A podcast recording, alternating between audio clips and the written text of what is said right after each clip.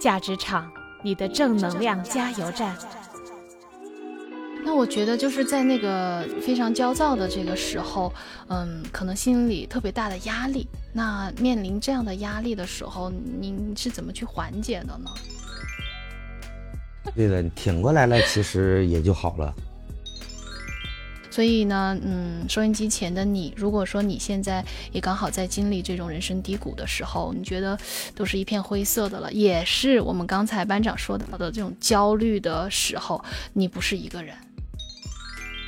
好，我们真的聊得非常开心啊！关于这个整理收纳师的行业的一些小的趣事，他们在这个遇到的各种各样的这种顾客，还有呢，就是他教给我们了很多的生活整理的小妙招。那接下来这个问题呢，就是相对来讲比较私人化的了，要不要挑战一下班长？嗯，可以，可以。啊。我们其实呃挺好奇的，就是您的职业经历也非常的丰富哈，而且做的行业都不是常人能够做的。那截止到目前为止，你有没有想过，嗯，这是不是你理想当中人生的样子呢？就是你有没有设计过，或者是想过你过什么样的生活才是嗯你自己觉得比较呃有幸福感的、比较满意的呢？嗯，想听听。这个其实我想的比较简单吧，我感觉我的生活就平平淡淡一点是比较好的。特别现在就是接触过这个整理收纳以后，对这个家庭的这个整理，他就是有一定想法了以后，就是感觉整理完了以后，他这个心情就是也好，他能影响你的心情。所以说，感觉家里保持保持整洁情况下，完了再过平平淡淡的小日子，其实就可以了。不愁吃不愁穿不愁花就可以了。嗯，哎呀，说的真的是，哎呀，我就觉得，虽然是通过声音，但是大家可以感觉得到，您是一个对于生活的质量，就是还有对于生活的这种期望非常实在的一个人。平平淡淡的生活才能够细水流长。其实有时候想想看，嗯，所谓的很花哨的一些大起大落的这种人生，这些人并不开心，对不对？并不幸福。对的。嗯，就是尤其是在人，嗯，可能在低谷的时候，就是人生走到了一个，呃，十字路口，不知道该怎么转弯的时候，那个时候可能人的心情也很低落，也不知道自己要什么样的生活，就是不知道怎么去做职业啊，或者是生涯的规划。那我我就觉得，哎，像班长您最开始经历的这一些行业当中，在你在转行啊，或者是您在职业当中有没有遇到过，嗯，这种人生低？谷的时候，特别困难的时候呢？嗯，遇到过。我特别就以这次就是退伍来了，呃，退伍回来以后，在这个在成都，其实刚来的那两个月还好，但是第三个月以后，一直到半年的时候，其实是可以说是人生低谷。那时候就不挣钱，正一直在往里搭钱，再加上我一个人在外地嘛，一个人来这个地方，所以说就是。比较可以说是比较就是烦躁的那个时候，我就一度感觉自己就已经有那种抑郁症的那种感觉了，已经。哦，是那么那么焦躁，嗯，对，特心里就是，自己干活的话，出去工作的话还好一点，不工作自己在家里的话，就特别特别烦躁，特别焦躁那种。但是后面也是自己慢慢调整，调整过来了，嗯。那我觉得就是在那个非常焦躁的这个时候，嗯，可能心里特别大的压力。那面临这样的压力的时候，您是怎么去缓解的呢？是是怎么样重新找到就是对于生活有更有信心的呢？嗯，因为这个也可能是在部队锻炼的吧，就是自己，因为你这个东西任何人也帮助不了你，只能你自己去解决。所以说有些事情就是自己想通了就可以了。我就是反正待一段时间，待长了以后，自己把这些事想开了，它就比较好了。嗯，就是第一个是一定要自己去解决，就是要去面对它，而不能是是去回避它，因为回避不管回避多久，你还是解决不了，因为这个问题始终都在那里。对的，对的。所以我觉得第一点哦，我觉得特别的重要。所以呢，嗯，收音机前的你，如果说你现在也刚好在经历这种人生低谷的时候，你觉得都是一片灰色的了，也是我们刚才班长说到的这种焦虑的时候，你不是一个人。你真的不是一个人，因为每一个人都会遇到这样的一些困难的时候。但是这个时候，哎哎，你听一下我们班长怎么说的。我觉得刚才，啊，我觉得就是说的挺好，我挺感动的，就是有这种，嗯。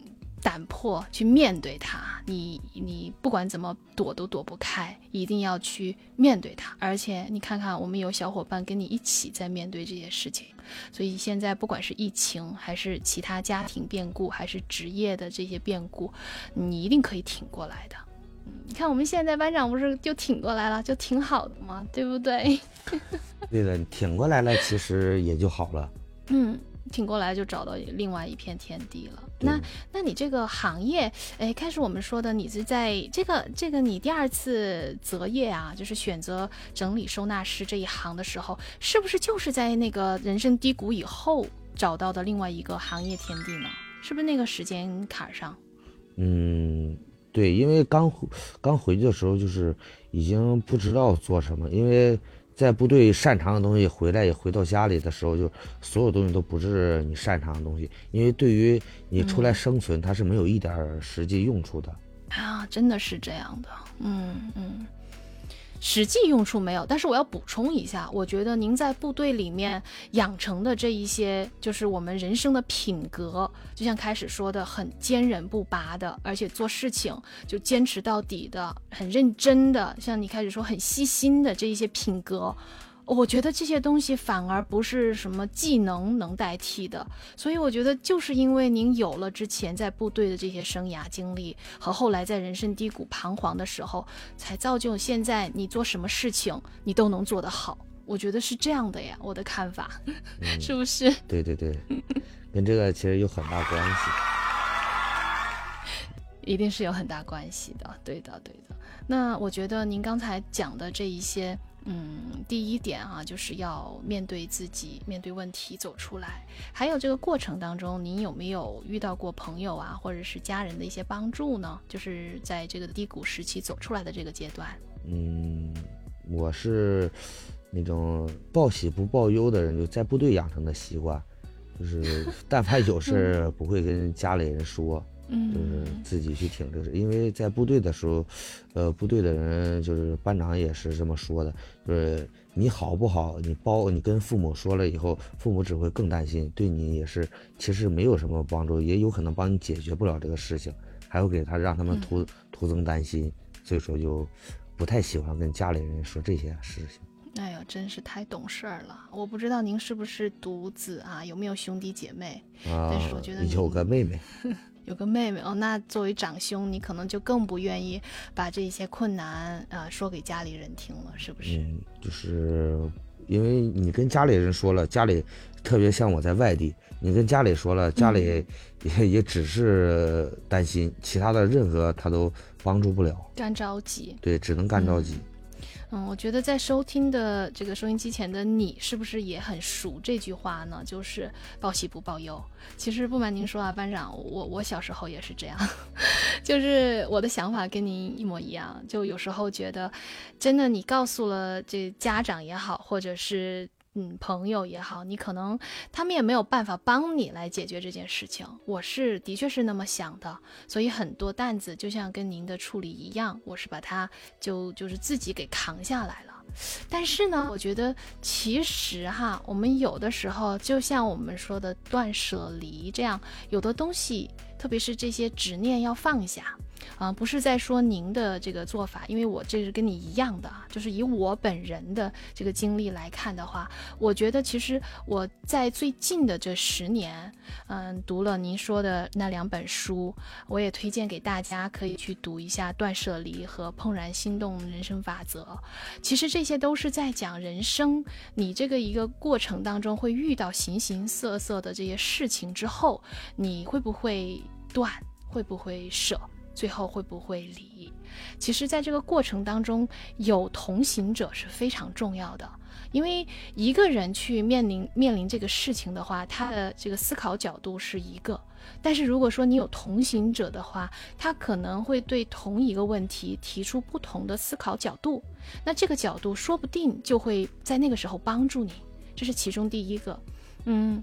第二个呢，就是当你在人生低谷的时候，你自己的情绪已经非常低落了。我当时就是这样，很低落了。但是我如果要硬扛，我完全不不让任何人知道的话，嗯，可能我没有办法以一种非常积极的正能能量的这种心态去面临这一个大的问题。嗯，对的。你有没有想到过？对的，对吧？那这样子的话，是不是有利于这个事情的解决？我觉得这个就要打一个问号，嗯，所以呢，我就觉得在人生遇到问题的时候，嗯，一定要有开始我们说的第一个心态，就是不要去，不要去，我不能说是完全不去回避，可能你回允许自己回避个一个星期、两个星期可以，但是长时间回避是没有办法解决问题的，而且它把你自己陷入一个更狭窄的一个境地，就是你觉得自己很无能。因为你自己心里潜意识知道这个问题它都在，它没有办法得到解决，你自己无法去解决，没有能力去解决，你就会越来越自卑。其实这是一个呃，从我们的正向心理学来讲的话，它是一个呃这样的一个悖论。你越去回避，你越无法去面对自己。嗯，对。然后第二个就是开始我说的，你不一定一定是要自己一个人去面对这个事情，你其实可以。就是不一定要给自己最亲的亲人说，因为你怕他们担心，或者是自己的朋友啊，这个是多多近的关系，多远的关系，你自己去梳理。但是如果说你可以找到另外一个人，这个人其实可以跟你不是很亲近的关系，但是是你的同路人，你完全是可以让他来参考。哎，我的这个想法，这个做法是不是可行的？你有没有另外一种思维角度？就是大家有个伴儿的时候，可能更好的来推进这个事情的解决，困境就走出来了。嗯，这是我的拙见，拙见，跟您交流一下。嗯，是这样的。最后呢，我非常期待你在评论区里告诉我你的故事和感想，还有不要忘了给白鹿的专辑五星好评哦！正能量加油站站长白鹿和你评论区里见喽，拜拜。